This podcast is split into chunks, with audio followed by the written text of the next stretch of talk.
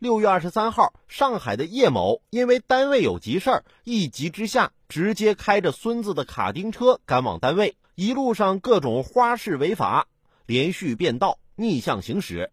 民警调查后找到叶某，对叶某处以一千元罚款和扣车处罚。你以为你这玩跑跑卡丁车呢？单位有急事儿，打个车不是更方便？再急也不能将个人的需求凌驾于社会的规则与法律之上。这下不但罚了款，还把孙子的车给开没了。回家之后怎么解释啊？